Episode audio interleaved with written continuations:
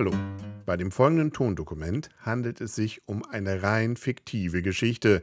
Alle Ähnlichkeiten sind rein zufällig. Naja, also fast zumindest. Ich bin übrigens großer Stenkefeld-Fan. Mal sehen, ob man das merkt. Und jetzt geht's los. 1. Dezember, 0 Uhr. Altklemmbaustein-YouTuber Henry K. aus K. veranstaltet seinen üblichen Verkaufsstart-Stream auf YouTube, um noch schnell ein paar Affiliate-Provisionen abzugreifen.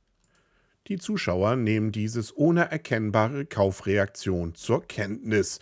Die Nacht verläuft ereignislos. 1. Dezember 9 Uhr. Holger W. aus S in Ö startet seine Speedbild-Offensive. Millionen Klemmbausteine werden in atemberaubender Bauzeit weggeholgert. Ganz Stadelbach liegt unter einer Dunstglocke von verschmortem Plastik.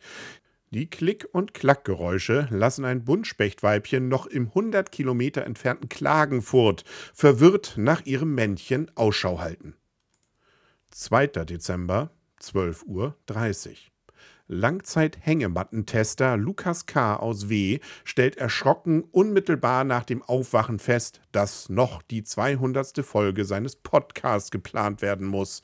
Nach einigen hartnäckigen E-Mails und Telefonaten bricht Hollywood entnervt den Autorenstreik ab und beginnt mit dem Skript. Netflix muss mitteilen, dass sich die letzte Staffel von Stranger Things um weitere zwei Monate verzögern wird. 2. Dezember, 13.45 Uhr. Thomas P. aus F am M stellt enttäuscht beim Blick in den aktuellen Lego-Katalog fest, dass die sympathische Firma aus Billund erneut keine Neuauflage des Technik Mercedes Arox plant. Verärgert dreht er einige Videos. Lego-Fanboys beginnen hektisch damit, die verrissenen Sets zum vollen Preis bei Lego direkt zu kaufen. Der Online-Shop geht zum ersten Mal in diesem Jahr für einige Stunden in den Warteschlangenmodus. 3. Dezember, 14 Uhr. Michael R. aus B. veranstaltet mit Unterstützern einen Versteigerungsstream zugunsten des Trauerland e.V. Kein Witz, sondern eine tolle Aktion. 4. Dezember, 9.12 Uhr. Benedikt R. aus R. kommt mit dem Bau und der Einrichtung von seinem Lego-Museum nur schleppend voran. Die Eröffnung noch vor Weihnachten scheint in Gefahr zu sein. Entschlussfreudig nimmt er die Monetarisierungsgelder seines Kanals vom vorherigen Tag und überredet damit die Stuttgart 21 Handwerker zu einem spontanen Ortswechsel. Die Bahn der Hauptstadt von Baden-Württemberg stellt auf Handbetrieb um während die Münchner U-Bahn nun noch überraschend einen neuen Bahnhof in Regensburg in den Fahrplan einfliegen muss. 5. Dezember, 22.40 Uhr.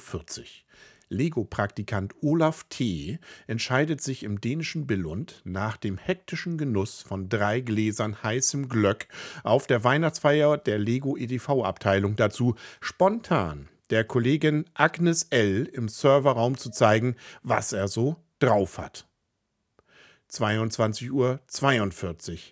Sämtliche Lego-Neuheiten für 2024 gehen auf lego.com online. 22.42 Uhr und 2 Sekunden. Die Datenbank der Preissuchmaschine B. von Thomas M. aus M. verzeichnet 786 neue Einträge. 22.42 Uhr und 4 Sekunden. Michael F. aus S. erkennt als erster den Ernst der Lage. 22.43 Uhr geht auf seiner Webseite P. ein großer Leak-Artikel online. 22.44 Uhr. In einem internen Forum der Lego Fanmedien wird die Frage aufgeworfen, ob lego.com eine vertrauenswürdige Quelle sei. Die Verantwortlichen versprechen dieses zeitnah zu klären. 22.45 Uhr. Andres L. aus H. holt seine Ukulele raus und will ein Weihnachtslied einstudieren, als ihm ein aufgeregter Anruf von seinem Mitarbeiter Max M. erreicht. 22.50 Uhr. Auch die Webseiten Z.S. und viele andere berichten über die Neuheiten 2024. Die Kommentatoren unter den Beiträgen sind sich einig. Erst einmal abwarten, was der Held dazu sagt. 22.55 Uhr.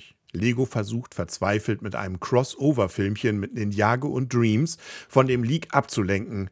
Auch ein spontanes Videos-Konzert wird erwogen, aber dann doch aus Sicherheitsgründen wieder verworfen. 23 Uhr.